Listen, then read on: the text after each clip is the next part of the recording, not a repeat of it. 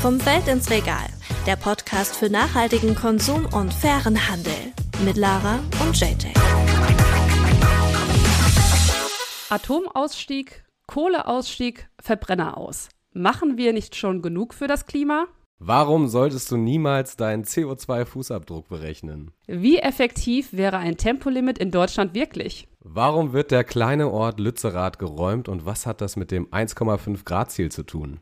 Mit all diesen Fragen beschäftigt sich unser heutiger Gast und das vor allem in den sozialen Medien. Ja, die Fragen stammen von seinem Instagram-Profil und leiten kurze Videos, meist unter 60 Sekunden ein, in denen er diese Themen und viele weitere behandelt.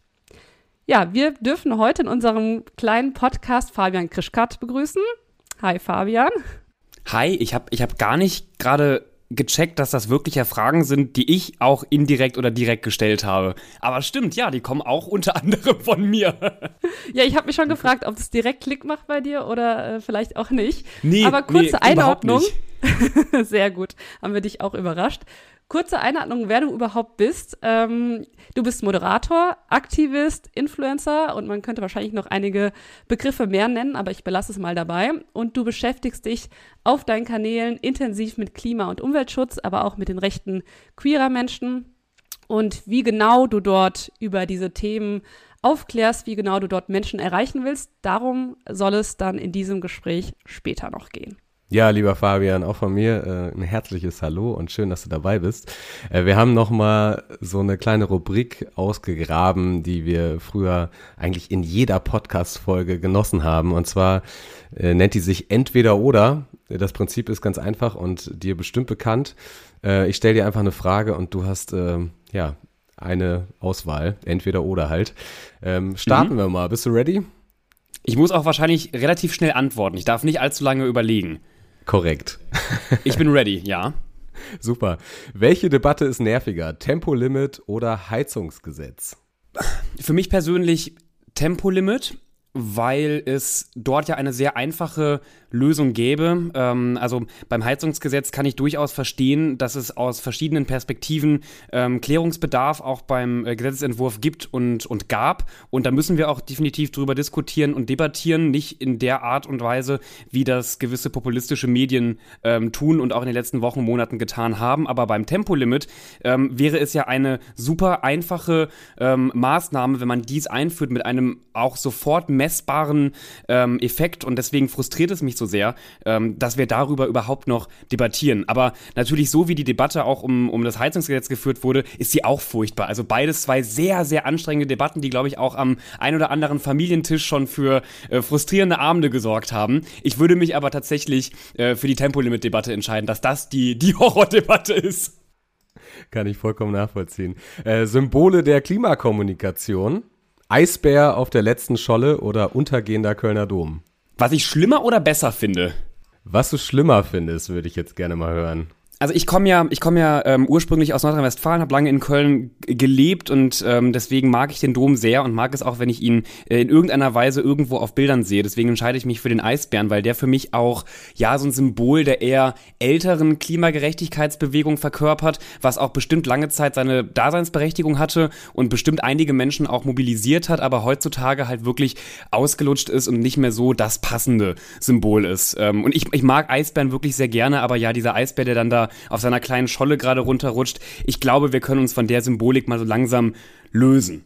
Sehr schön. Jetzt bin ich mal richtig gespannt. Äh, Kreuzfahrtreise oder Rundflug mit Friedrich Merz?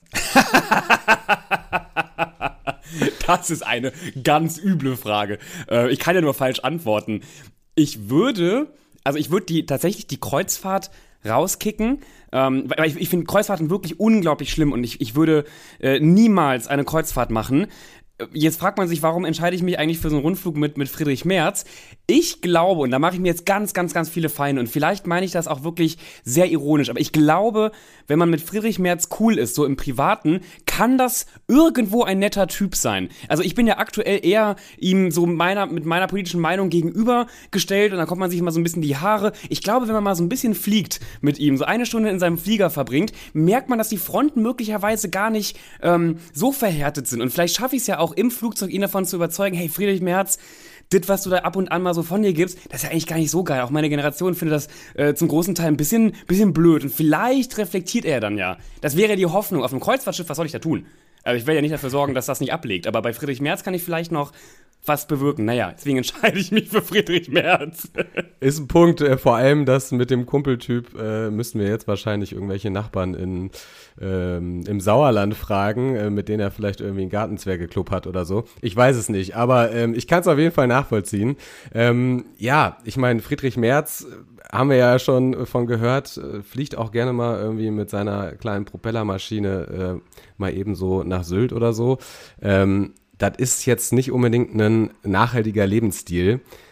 Gibt es denn sowas bei dir, wo du so jetzt zurückdenkst auf dein noch junges Leben ähm, und meinst so, ah, also da hat sich schon auch bei mir was über die Jahre verändert und es gibt schon so die ein oder anderen Dinge, die ich so gemacht habe, wo ich sage, die waren alles andere als nachhaltig und da schäme ich mich vielleicht sogar ein bisschen für tatsächlich kann ich dich erst einmal beruhigen. Ich bin nie mit einer privaten Maschine nach Sylt geflogen.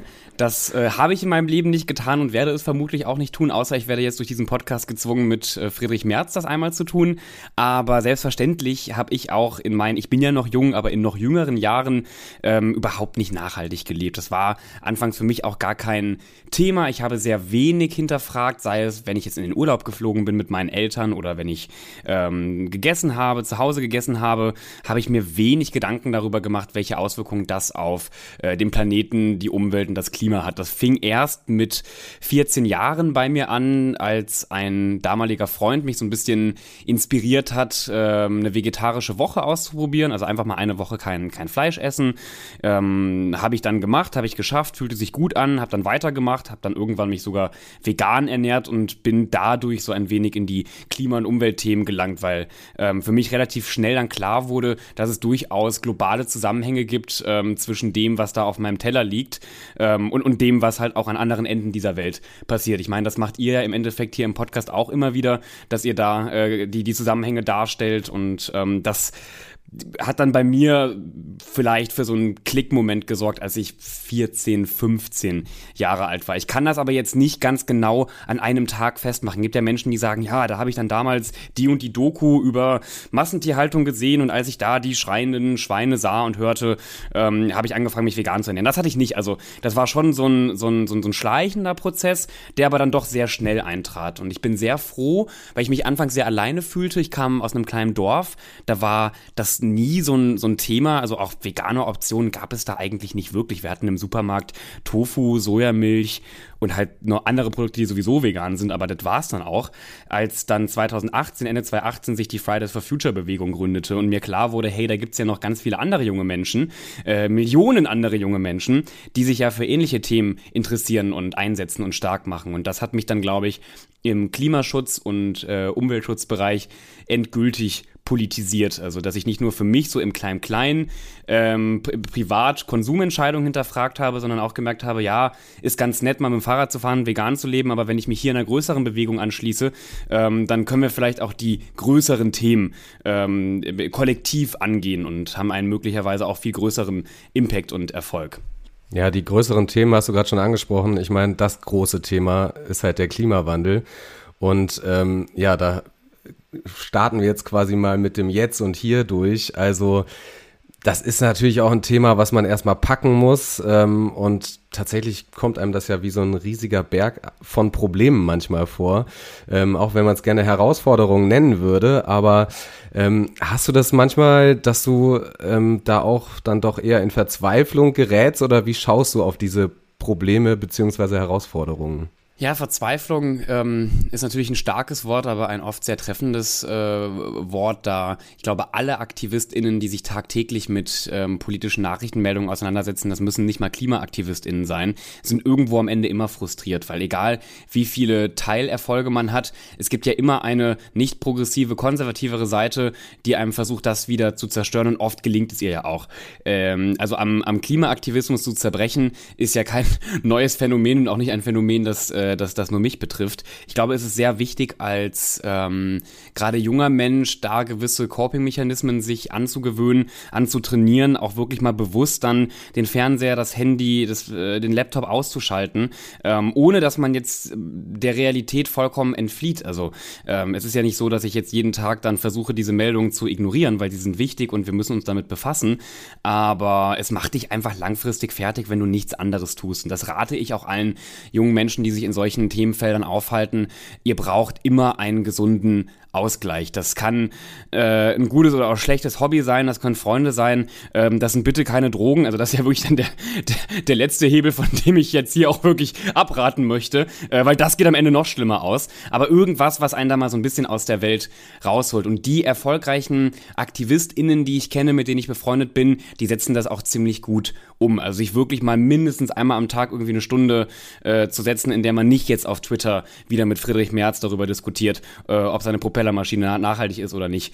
Ähm, genau, das ist immer mein, mein Tipp. Und ich habe es bisher geschafft, noch nicht vollkommen daran zu ähm, verzweifeln und zu zerbrechen. Und ich habe auch wirklich größten Respekt, vor allem eben vor jungen Menschen, vor allen jungen Menschen, die morgens aufstehen und versuchen in dieser Welt irgendwas zu bewegen. Das ist schon unglaublich wichtig und stark, das zu tun. Ja, ich meine, dass das bewegend ist, das wird halt auch klar, wenn man sich mal so ein bisschen Umfragen anguckt. Ähm, es gab ja eine Umfrage vor zwei Jahren zum Beispiel, dass etwa 60 Prozent der Befragten, also zwischen 16 und 25, sehr oder extrem besorgt sind, äh, wenn sie halt auf den Klimawandel schauen. Dann tauchen da auch noch so Begriffe auf wie traurig, ängstlich, wütend, machtlos. Das sind so die Gefühle. Und etwa 45 Prozent der Befragten haben auch gesagt, dass sie das halt wirklich auch negativ in ihren äh, Alltag äh, mitnehmen. Das, ich meine, das bleibt ja dann auch nicht spurlos äh, bei so einer Generation, oder? Auf gar keinen Fall. Wir sehen das ja auch in den Zahlen der ähm, Therapieplätze, in den, ähm, in den angestiegenen Zahlen von Depressionen bei jungen Menschen man darf auch nicht vergessen, dass die junge Generation, auch die älteren Generationen, aber natürlich vor allem auch die, die junge Generation, was so den medialen Einfluss angeht, unter multiplen Krisen leidet. Also wir haben ja nicht nur die Klimakrise, sondern wir haben ja auch noch äh, einen schrecklichen Angriffskrieg gegen die Ukraine, der in Europa stattfindet.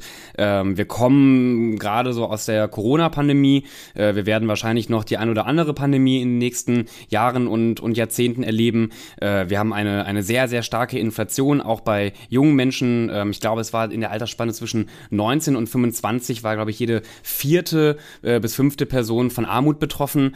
Ähm, in Deutschland, also wir reden jetzt nicht von, von, von Ländern, denen es wirtschaftlich schlecht geht, sondern auch in einem eigentlich so wirtschaftlich starken Land wie Deutschland sind junge Menschen von Armut betroffen. Hinzu kommt dann natürlich noch die Klimakrise, äh, die irgendwie immer da ist und einem immer so im, äh, im, im Nacken sitzt. Ähm, das macht es für uns junge Menschen nicht unbedingt leicht, hoffnungsvoll in die äh, Zukunft zu blicken. Aber auf der anderen Seite haben wir ja auch gar keine andere Wahl. Also das ähm, habe ich letztens auch noch mal bei einer Panel-Diskussion gesagt, weil ich da auch gefragt wurde, wieso ähm, habe ich denn überhaupt noch Hoffnung, dass das alles eines Tages besser wird? Ja, wir, wir haben ja, wir, wir können uns ja gar nicht dagegen entscheiden. Also wenn ich jetzt sage, es ist alles, alles mies, ja, dann, dann kann ich mir den ganzen Tag ins Bett legen und äh, weiß ich nicht, also das, das bringt ja auch gar nichts. Also wir, wir jungen Menschen, also auch die Generation, der ich angehöre, die müssen ja in irgendeiner Form versuchen, eine Veränderung ähm, anzuschubsen. Sonst können wir, können wir direkt einpacken. Ja. Ja, und du wirkst ja auch als sehr hoffnungsvolle Person, wenn du denkst, du könntest dich noch mit Friedrich Merz anfreunden. Also äh, da spürt man ja durchaus deinen Optimismus.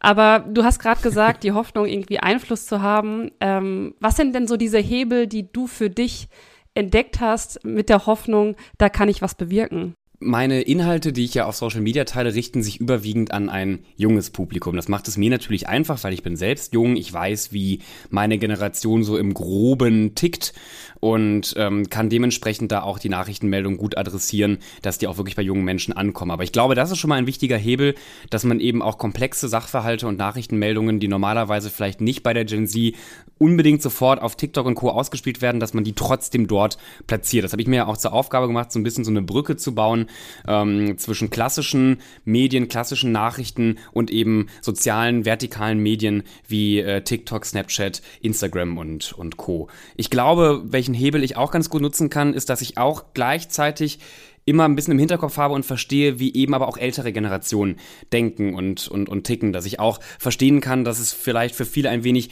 respektlos wirkt, wenn jetzt da ein Fabian Grischkap mit 22 herkommt und meint, er hätte die Welt voll und ganz verstanden. Das habe ich nicht. Ähm, auf gar keinen Fall. Aber ich habe eben halt irgendwie so ein paar Probleme meiner Generation, glaube ich, ganz gut verstanden und kann die eben transportieren. Und deswegen ähm, nicht vielleicht mit Friedrich Merz, aber auch mit anderen VertreterInnen älterer Generation bin ich da schon in sehr konstruktive Dialoge ähm, getreten und konnte dann auch gemeinsam quasi mit Gen Z, aber auch den, ich will sie nicht Dinos nennen, aber den älteren Menschen, ja, ich sag manchmal leider Dinos, ähm, kam schon oft nicht so gut an. Ähm, dass man aber trotzdem da einen gemeinsamen Nenner findet, ähm, meine Oma war für mich da immer eine sehr große Inspiration, ähm, die jetzt ja auch schon einer älteren Generation ähm, angehört, im Kopf aber noch vollkommen fit und, und, und jung ist, oft gefühlt jünger als ich ähm, und die mir auch schon relativ früh ähm, ganz gut mit auf den Weg gegeben hat, wie man, ähm, also welche Sorgen auch ihre Generation damals hatte, die jetzt meine Generation auch hat. Also die sind damals gegen Atomkraft auf die Straße gegangen. Ähm, wir machen das jetzt mit Kohlekraft. Der Protest hat sich aber vom Kern her eigentlich kaum ähm, geändert und und, ich finde es unglaublich wichtig, dass man da eher, eben immer wieder die Brücken baut und jetzt nicht noch unter den äh, KlimaschutzakteurInnen in den, also zwischen den Generationen irgendwelche Mauern hochzieht. Mhm. Und ähm, ich glaube, das ist eben ein großer Hebel, ähm, den ich immer wieder versuche, ein bisschen in Bewegung zu setzen, diese Vernetzung zwischen Generationen und die Erkenntnis, dass wir doch am Ende alle, also viele, das, das äh, Gleiche wollen. Aber da würde ich gerne nochmal nachfragen, weil du sagst, du äh, verstehst die Generation Z, weil du ja auch zu ihr gehörst. Theoretisch ja. würde ich auch noch zu ihr gehören, wegen meines äh, Jahrgangs, aber ich fühle mich da nicht so ganz zugehörig, muss ich sagen. Und eigentlich ist es ja auch in jeder Generation so, dass es ja verschiedene Bubbles gibt. Würdest du denn sagen, dass es in der Generation Z schon ein generelles Umdenken gibt oder nicht doch, dass du dich auch wie jeder andere in deiner eigenen Bubble bewegst? Ich bewege mich definitiv äh, auch nicht nur in einer Bubble, in mehreren äh, Blasen halte ich mich eigentlich tagtäglich auf und kann natürlich auch nie für die gesamte Generation sprechen. Das wäre ja auch schwachsinnig. Das kann ja auch niemand anderes in anderen Generationen tun. Und auch äh, davon auszugehen, dass die Generation Z grundsätzlich Generation Greta ist und auf die äh, Straße geht und alle sind super vogue und aufgeklärt, ist ja auch ein unglaublicher Irrglaube, ähm, der auch sehr gefährlich sein kann, weil man dadurch möglicherweise äh, wichtige Projekte und Bildungsarbeit zurückstellt, weil man ja vermeintlich davon ausgeht, die haben das schon begriffen. Dabei haben viele äh, auch in dieser Generation noch, noch einiges nicht ähm, verstanden. Und ähm, nichtsdestotrotz merken wir eben, dass aus dieser Generation heraus doch eine große progressive Bewegung ähm, hervorgeht, nicht nur in Klimadebatten, aber in allgemeinen Menschre menschenrechtlichen Fragen, ähm, die da auch nicht mehr verhandeln möchte, sondern sagt, nein, wir fordern das jetzt ein und, und ähm, das, das ist gut so und richtig so. Und diese Stimmen versuche ich natürlich laut zu machen. Und wiederum die anderen Teile meiner Generation, die sich heute noch nicht so stark mit dem Klimawandel beschäftigen, die versuche ich natürlich ein bisschen niedrigschwelliger abzuholen und, und da auch mal ähm, hinzuführen. Also um die Frage kurz und knapp zu beantworten, jetzt habe ich wieder so lange ausgeholt. Nein, ich kann nicht für meine ganze Generation sprechen. Ja, wir sind super vielschichtig. Auch ich verstehe äh, gewisse Trends der, der, der Gen Z oft viel zu spät oder auch gar nicht. Und trotzdem weiß ich aber, dass da ähm, zumindest eine große Blase vorherrscht, die äh, einen progressiven Wandel anstoßen möchte. Und ich glaube, die anderen Blasen in der Gen Z, ähm, die können wir an diese Blase auch noch ein bisschen ranholen, auch wenn sie heute noch nicht die KlimaaktivistInnen oder äh, MenschenrechtlerInnen äh, sind. Ja, dann äh, melde ich mich mal als Dino jetzt. Oder ich weiß es nicht. Nein, nein, nein. nee. Ja, du bist noch zu jung für ein Dino. Ja, das stimmt. Ähm, genau, aber ich wollte mal so eine Umfrage des WDR hier einfach mal in den Raum werfen. Äh, 63 Prozent ja. der Befragten äh, haben da eher negative oder sogar sehr negative Assoziationen mit den Begriffen Aktivist oder Aktivistin. Ähm, und noch mehr, 71 äh, Prozent glauben, dass sie auch sogar gegen Gesetze verstoßen würden, wenn es halt der Sache dienen würde.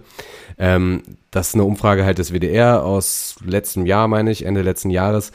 Ähm, das ist ja dieser Stempelaktivist oder Aktivistin, der da überall draufklebt. Ähm, kann das quasi auch negativ sein? Ja, ähm, ich bekomme ja auch auf den Stempel radikal ich glaube, wir müssen über den Begriff Radikalität auch nochmal äh, genauer sprechen und, und, und den anders definieren, weil ich sehe mich als überhaupt nicht radikal an. Ich finde es auch nicht radikal, äh, auch nicht wirklich aktivistisch, wenn eine junge Generation eigentlich ihre Lebensgrundlagen erhalten möchte.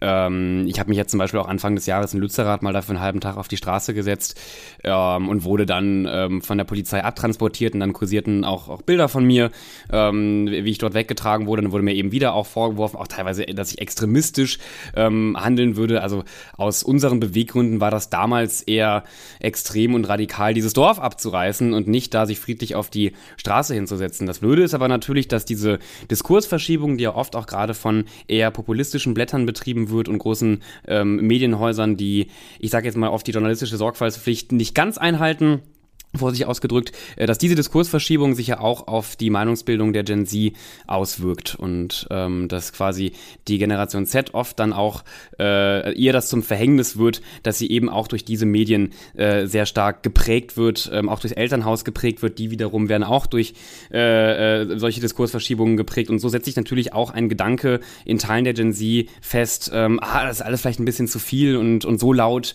dürfen wir gar nicht sein und, und die haben schon recht, wir äh, vielleicht vielleicht sind wir auch irgendwie Klimaterroristen, wenn wir uns hier auf die, auf die Straße setzen. Und das ist natürlich brandgefährlich. Und deswegen versuche ich äh, in allen meinen Auftritten oder auch wenn ich in einem Podcast oder wo auch immer bin, ähm, da ein wenig gegenzuhalten. Und ähm, bin eben der Meinung, ähm, als junger Mensch seine Rechte einzufordern. Und ähm, ähm, das hat ja auch das Bundesverfassungsgericht Gott sei Dank äh, geurteilt, dass ähm, also hat quasi der, der Klimagerechtigkeitsbewegung Recht gegeben, dass sie da lediglich nur für den Erhalt ihrer Lebensgrundlagen einstehen. Ähm, das ist in meinen Augen weder extremistisch noch, noch radikal, ähm, sondern sollte eigentlich ein, ein Grundverständnis fast schon sein.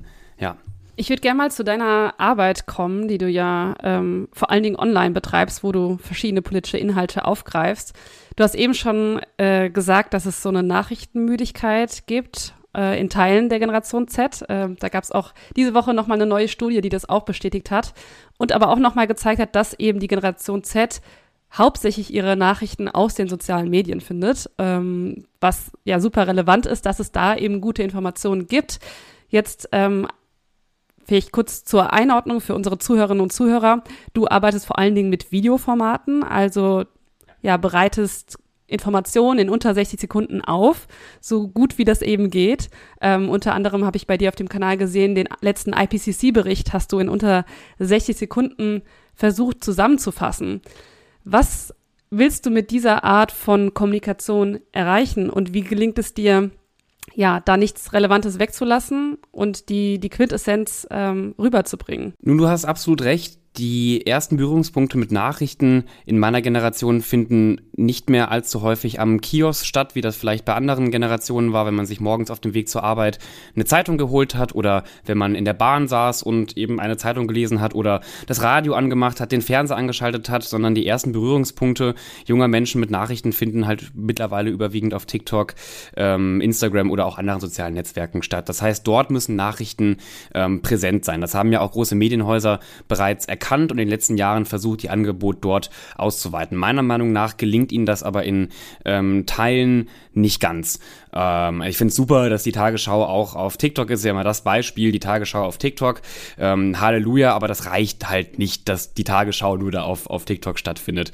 Ähm, es ist natürlich, es, oder es bietet eine Gefahr, wenn man versucht, solche komplexen Sachverhalte wie den IPCC-Bericht unglaublich runterzukürzen. Also das ist fast schon radikal, ähm, wenn man den IPCC-Bericht auf 60 Sekunden kürzt. Und doch ähm, muss es getan werden, so dass halt relevante Informationen nicht verschwinden, beziehungsweise nicht ein falsches Bild entsteht, um Menschen irgendwie, also vor allem junge Menschen, dafür zu begeistern, auch sich weiter zu informieren. Also ich bin ja immer nur die erste Anlaufstelle, ähm, verlinke immer wieder Artikel und, und gebe auch weiterführende Artikel unter jedem Video an, in der Hoffnung, dass da zumindest mal fünf, sechs Leute dann auch über mein Video sich weiter zu dem Thema informieren. Dafür kann ich natürlich nicht garantieren. Ich glaube aber, wenn dieser Content gar nicht stattfindet, also wenn wir gar nicht ähm, politische Themen in sozialen Netzwerken bespielen, dann ist das A eine Riesenchance für ähm, Populisten und Rechtsextremisten, diesen Bereich zu kapern. Dann verbreiten sich Verschwörungstheorien schneller, ähm, dann findet kaum noch Einordnung von Fehlinformationen statt. Das ist brandgefährlich.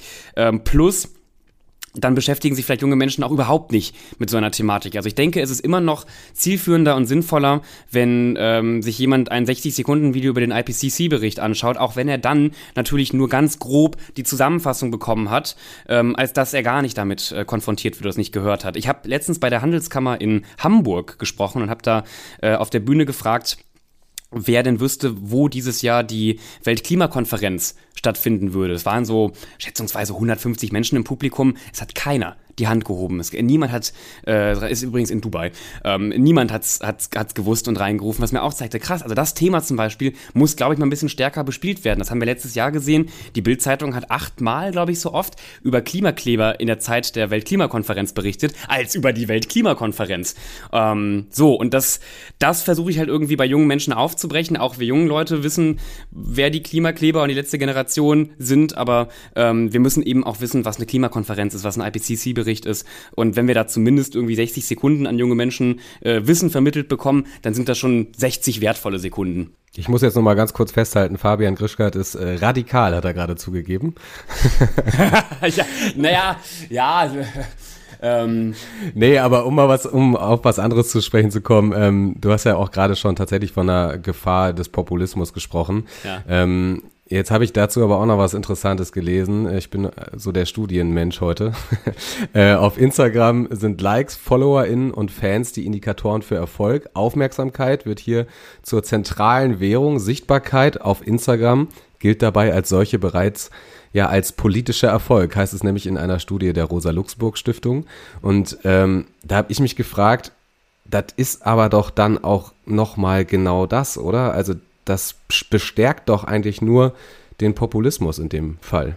Ja, ähm, äh, da hat die äh, Rosa-Luxemburg-Stiftung nicht ganz unrecht und ähm, nicht nur sie sind da dran, sondern auch unter anderem die Landesmedienanstalten Schleswig-Holstein äh, bemühen sich aktuell, eine Art Leitfaden auf den Weg zu bringen für CreatorInnen, die nicht per se JournalistInnen sind, aber journalistisch arbeiten, weil wenn ich als Journalist arbeite, ähm, dann unterliege ich ja in irgendeiner Form dem Pressekodex. Und ähm, es gibt, also Journalismus ist ein Handwerk, es gibt einfach gewisse Regeln, an die ich mich halten sollte, wenn ich zumindest mir eigentlich auf die Fahne schreiben möchte, dass ich Journalist bin. Das haben CreatorInnen natürlich nicht. Also ich könnte jetzt auch gleich mein Handy zücken ähm, und weiß nicht, in, in, mein, in mein Handy sagen, die Erde ist weder flach noch rund, sondern ein Dreieck, keine Ahnung. So, ähm, muss keine Quelle das angeben. Das heißt, du würdest für dich auch tatsächlich auf jeden Fall deine Rolle so definieren, du bist kein Journalist, sondern du bist Influencer. Ja, ich bin ähm, zumindest mehr Influencer als, als Journalist, aber ich arbeite eben natürlich auch journalistisch. Naja, aber ich, ich wäre halt nicht darauf angewiesen, jetzt hier ähm, eine Quelle anzugeben. Nicht mal andersweise müsste ich auch checken, ob es jetzt eine Primärquelle oder Sekundärquelle ist. Ich könnte es ja einfach sagen und posten und keiner kann mich eigentlich stoppen. So, die Plattformen machen aktuell auch noch zu wenig. Wahrscheinlich würde nicht mal eine Meldung erscheinen, dass das, dass das Fake News sind. Und da ähm, haben das meiner Meinung nach die Landesmedienanstalten ganz gut erkannt. Ähm, da müssen wir ansetzen, dass wir CreatorInnen, die sich eben auf die die Fahne schreiben, dass sie ähm, eine gute Berichterstattung auch auf ihren Profilen abgeben, ähm, sich irgendwie zumindest zu einer freiwilligen Selbstverpflichtung anschließen, dass diese auch gewisse Standards einhalten. Das ist jetzt sehr spießig, dass ein 22-Jähriger sich hier auf die Seite der Landesmedienanstalten äh, stellt. Hätte ich auch vielleicht nie gedacht, aber auch ich sehe das als, als wichtig an. Und wir brauchen in sozialen Netzwerken eine Kennzeichnungspflicht. Also eine Kennzeichnungspflicht, die genau zeigt, das ist eine Nachrichtenmeldung, das ist ein Kommentar, das ist eine Meinung, die brauchen wir bei CreatorInnen, die brauchen wir aber auch bei Journalisten JournalistInnen, weil es gibt auch eine große Zeitung mit vier Buchstaben, wo sich viele Menschen Journalist schimpfen, aber immer wieder jetzt nicht wirklich objektive Nachricht, äh, Nachrichten teilen und, Berichterstattung betreiben. So ähm, heißt, von allen müssen die Beiträge genauer eingeordnet werden, dass das transparent erkennbar ist. Okay, dass also Fabian Grischkat teilt hier nicht gerade einfach nur den IPCC-Bericht, sondern er bewertet den zum Beispiel gerade auch. Ähm, so und das glaube ich sind Hürden, die gerade noch sehr groß wirken, die aber eben, wenn man sich da mal hinterklemmt und wenn sich alle Medienanstalten zusammenschließen äh, und die sozialen Netzwerke da auch ein zumindest gewisses Interesse haben, das mit voranzutreiben, könnte man das in den nächsten Jahren schaffen, umzusetzen. Und ähm, in Anbetracht auch der nächsten Wahlen und Fake News, die jetzt schon die letzten Wahlen sehr beeinflusst haben, wäre das, glaube ich, ein wichtiger und notwendiger Schritt. Das ist natürlich spannend zu beobachten. Ich weiß, dass Lara auf jeden Fall diese InfluencerInnen-Bubble äh, deutlich mehr im Blick hat und dann besser Bescheid weiß. Ähm, ja, ich meine, das ist ja auch alles sehr divers. Ja, und was, was mir da immer so auffällt, du hast es gerade ja auch angesprochen, dass gerade in dem Influencer-Bereich, auch in dem in dem Nachhaltigkeitsbereich sich da Meinung und Werbung so vermischt. Also es gibt ja viele Influencerinnen, die einen nachhaltigen Lebensstil auch bewerben, indem sie eben für vermeintlich oder auch tatsächlich nachhaltige Produkte Werbung machen. Das sieht man jetzt bei dir eher weniger, würde ich sagen, oder gar nicht. Ähm, woran liegt das? Ich werde zu 100% von der linksgrün versifften Homo-Lobby finanziert. Ja, hier machen ähm, wir Schluss. Können wir, bitte, können wir bitte das stehen lassen und da einfach nicht. Nein, äh, das wurde mir tatsächlich schon vorgeworfen. Also auf Twitter liest man das immer wieder, auch dass ich quasi von der Regierung ähm, gekauft sei und nur deren Inhalte verbreite. Ähm, da kann ich alle Kritiker beruhigen. Ähm, das stimmt nicht, ich wünschte, es wäre so. Also ich, ich wünschte wirklich, es gäbe eine äh, linksgrün versiffte Homo-Lobby, die mir da jährlich äh, Tausende von Euros rüberschiebt. Ähm, tatsächlich ist es bei mir nicht der Fall. Ich mache durchaus auch Werbung Werbung, die ich aber auch klar als, als ähm, Werbung kennzeichne. Ich arbeite ähm, unter anderem ja auch mit, mit, mit euch zusammen. Ich arbeite viel mit Ministerien zusammen und ich finde es aber eben auch wichtig, dass man ähm, dort immer wieder auch wirklich kenntlich macht, hier wird gerade ein Beitrag äh, mitfinanziert oder hier gibt es zumindest irgendwo auch einen anderen Vorteil.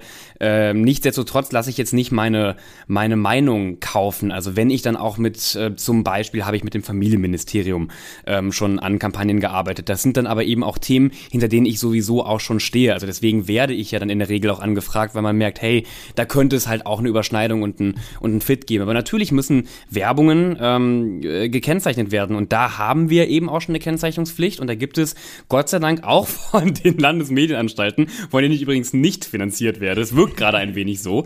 Aber die haben einen ganz guten Leitfaden rausgebracht. Mittlerweile kann man sich auf der Webseite, äh, ich glaube von jeder Landesmedienanstalt in diesem Land, äh, eine PDF-Datei runterladen, die ist ein bis zwei Seiten lang wirklich super kurz und da hat man auf einen Blick alles, was man wissen muss, wenn man Werbung auf Social Media schaltet, wie man es kennzeichnen muss. Ähm, und genau das eben wünsche ich mir halt eben auch für politische Inhalte. Also es ist toll, dass ich jetzt Werbung kennzeichnen kann und Leute merken, ah, okay, da hat ein Produkt oder eine Firma hat halt ihnen dafür bezahlt, aber ähm, schauen wir auf den nächsten äh, Bundestagswahlkampf, der auch in diesem Land äh, bevorsteht. Ähm, ich habe Angst davor, dass InfluencerInnen zu sehr von Parteien eingenommen werden. Also auch ich merke, merke das jetzt schon, äh, dass es da ein großes Interesse gibt von verschiedensten Parteien, äh, mich zu gewinnen. Und es gibt ja oft auch eben da eine Überschneidung, dass man da mal zusammenarbeitet. Aber wenn wir im nächsten Bundestagswahlkampf auf einmal InfluencerInnen haben, die ähm, reine Parteiwerbung äh, und Politik betreiben, das aber nicht kennzeichnen, dann ist auch das brandgefährlich in allen Lagern. Also sowohl rechts, links wie auch in der Mitte ähm, muss, muss das klar gekennzeichnet werden. Und ähm, ich drehe mich im Kreis, ich wiederhole mich, aber wir brauchen eine Kennzeichnungspflicht nicht nur für Werbung, sondern eben auch für ähm, politische Inhalte, Meinungen, Kommentare, Nachrichtenmeldungen etc. Ja, aber total interessant, dass du sagst, du merkst jetzt schon da ja vermehrt Nachfrage von, von politischer Seite, weil eigentlich ist es ja auch die Kernaufgabe von PolitikerInnen selbst, politische Kommunikation zu betreiben, Informationen ja. an Bürgerinnen zu streuen. Also warum gelingt ist das anscheinend nicht in ausreichendem Maße, das selbst zu tun. Warum wird dieser Umweg über ja, Menschen wie dich gegangen? Naja, ich möchte nicht allzu sehr auf ihr rumhacken, weil ich das auch nicht fair finde und ich glaube, der, äh, Drops ist gelutscht, aber ich erinnere mich an eine Verteidigungs-, eine ehemalige Verteidigungsministerin, äh, die für eine geniale Idee hielt, bei mir hier ist um die Ecke äh, an, an Silvester ein Video aufzunehmen. Ich glaube, wir alle kennen das Video. Ähm, ansonsten geht doch mal bei YouTube ein äh, Lambrecht Albrecht Silvester-Video. Äh, da haben wir natürlich gemerkt, oftmals sind äh, die, äh, die PolitikerInnen selbst oder eben auch ihre BeraterInnen dann doch nicht so vertraut ähm, mit den äh, Mechanismen der, der Plattformen und, und wie man jetzt da vielleicht den besten Content produziert. Und irgendwo finde ich es, glaube ich, auch ganz beruhigend, dass viele PolitikerInnen sich mit Social Media nicht auskennen, weil in irgendeiner Form ähm, sollen sie ja auch bei ihren Themen bleiben und bei ihrer Arbeit bleiben. Und ich erwarte eigentlich nicht als auch von einem, ähm, von einem Abgeordneten, dass er perfekt weiß, wie ein TikTok TikTok funktioniert. Deswegen ist es natürlich schon wichtig, dass auch von außerhalb, eben auch außerparteilich, ähm, in solche Themen vorantreiben, ohne auch, dass sie eine Parteiagenda äh, mit, mit äh, tragen. Aber eben, klar, PolitikerInnen ähm, sehen das und, und sehen eine Reichweite und sehen ja auch eine mögliche Reichweite für sie ähm, und können dann ganz gut auch immer mal wieder CreatorInnen ködern und im Gegenzug ja auch zumindest suggerieren, dass die CreatorInnen dadurch einen politischen Einfluss haben ähm, oder ihre Seriosität gesteigert wird, weil sie dann auch mal in den, in den Bundestag dürfen. Und ich finde grundsätzlich, das mache ich ja auch immer mal wieder, solche Zusammenarbeiten ähm, per se nicht, nicht, nicht schlimm. Ähm, ich wurde auch von den Grünen äh, bei einer öffentlichen Anhörung im Menschenrechtsausschuss als Sachverständiger geladen. Ähm, ich bin nicht Grünen-Parteimitglied und äh, ich, ich werde auch für die Grünen jetzt nicht in den Wahlkampf ziehen. Aber natürlich kann ich mal als Sachverständiger, auch jetzt im, im queeren Bereich, äh, drei Stunden da sitzen und was sagen und wurde halt dann von den Grünen nominiert. Ähm, so, aber ich, ich glaube eben, ähm, die die Versuchung ist aktuell einfach zu groß, dass sich Parteien da wirklich fest InfluencerInnen kaufen und, und, und kapern.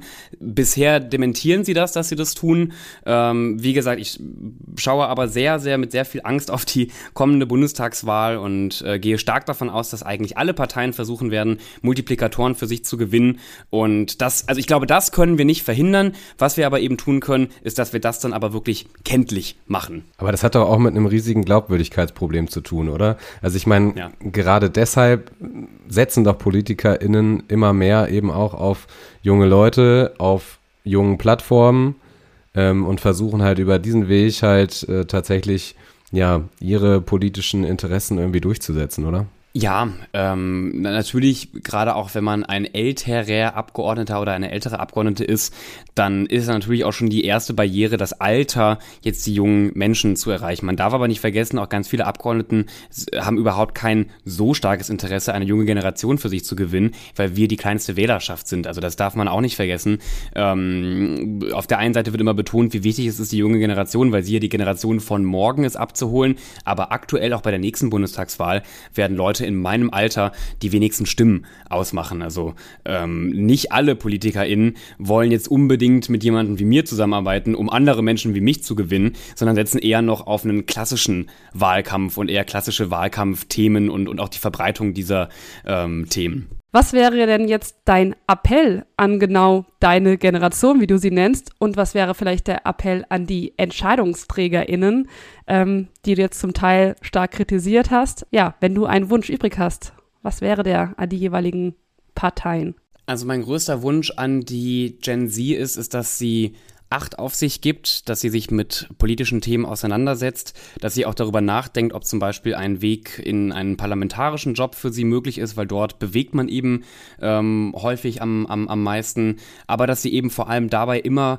darauf achtet, dass sie nicht daran kaputt geht. Und ich freue mich nach wie vor über jeden jungen Menschen, der eben morgens aufsteht und auch wirklich aufsteht. Also auch das, Bett verlassen in diesen harten Zeiten ist für mich schon ein Erfolg und ich möchte deswegen an die jungen Menschen appellieren, macht weiter, äh, ihr seid nicht alleine und schließt euch vor allem auch zusammen. Wie gesagt, mir hat das ja auch unglaublich geholfen, dass ich dann über äh, Fridays for Future mit mehr Menschen da für die Sache äh, gekämpft habe. Dann an die älteren Generationen, die möchte ich per se ja gar nicht ähm, verteufeln. Es gibt viele, ich spreche oft von den alten weisen Männern, es gibt ja die alten weißen Männer und es gibt dann auch die alten weisen Männer. Mit einem alten weisen Mann äh, durfte ich zum Beispiel letzte Woche sprechen, das ist Herbert Grönemeyer, äh, den ich jetzt auch schon mehrfach erwähnt habe. Ich muss mir mal endlich mal eine andere Person suchen, aber Herbert Grönemeyer ist für mich einfach ein Paradebeispiel dafür, dass man auch äh, gesund alt werden kann und, und eben nicht ähm, auf einmal anfängt irgendwie rumzuschwurbeln oder sich über die jungen Menschen zu beschweren. Im Gegenteil, in dem bei seinem Konzert hier in der äh, Waldbühne hat er sich mit der letzten Generation solidarisiert. Ähm, ein unglaublich starkes Zeichen. Und wir durften ähm, für Greenpeace vor seinem Konzert Unterschriften sammeln.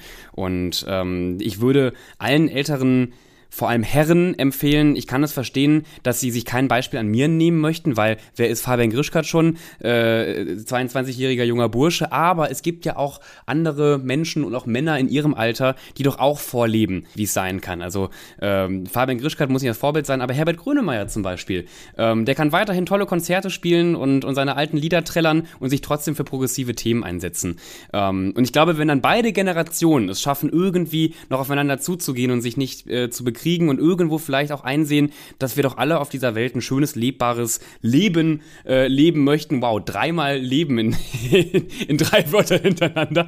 Ähm, ich glaube, wenn wir das realisieren, dass wir da gar nicht so weit voneinander entfernt sind, dann machen wir schon mal einiges richtig. Ich kann deine Sympathien äh, für Herbert Grönemeyer auf jeden Fall voll und ganz nachvollziehen und ich glaube, es kommt auch ein bisschen daher, dass er ja auch äh, gesungen hat, der Mensch äh, ist Mensch, weil er lebt und weil er kämpft, ja. weil er Hoffnung liebt Und ich glaube, diese Hoffnung ist auf jeden Fall auch tatsächlich durchgekommen hier heute in dieser Folge vom Feld ins Regal. Ähm, und ich kann nochmal festhalten, Fabian Grischkat äh, hat gesagt, er ist schon auch ein Stück weit radikal auf seine Art und Weise. Ähm, und, Wenn ich ähm, Informationen kürze. Genau, korrekt. Und würde doch durchaus äh, auch mal in so ein kleinen Flugzeug bei Friedrich Merz einsteigen. Also, was ihr mitgenommen habt, das interessiert uns natürlich auch. Schreibt uns gerne bei Insta. Und äh, an dieser Stelle bedanken wir uns ganz, ganz herzlich, lieber Fabian. Äh, wünschen dir weiterhin alles Gute und ähm, ja, danke, dass du mitgemacht hast hier. Danke, dass ich hier sein durfte. Tschüss. Ciao. Das war Vom Feld ins Regal, ein Podcast der Initiative für nachhaltige Agrarlieferketten. Wenn du mehr zu nachhaltigem Konsum und fairen Handel wissen willst, schau auf Instagram vorbei bei Ich will fair.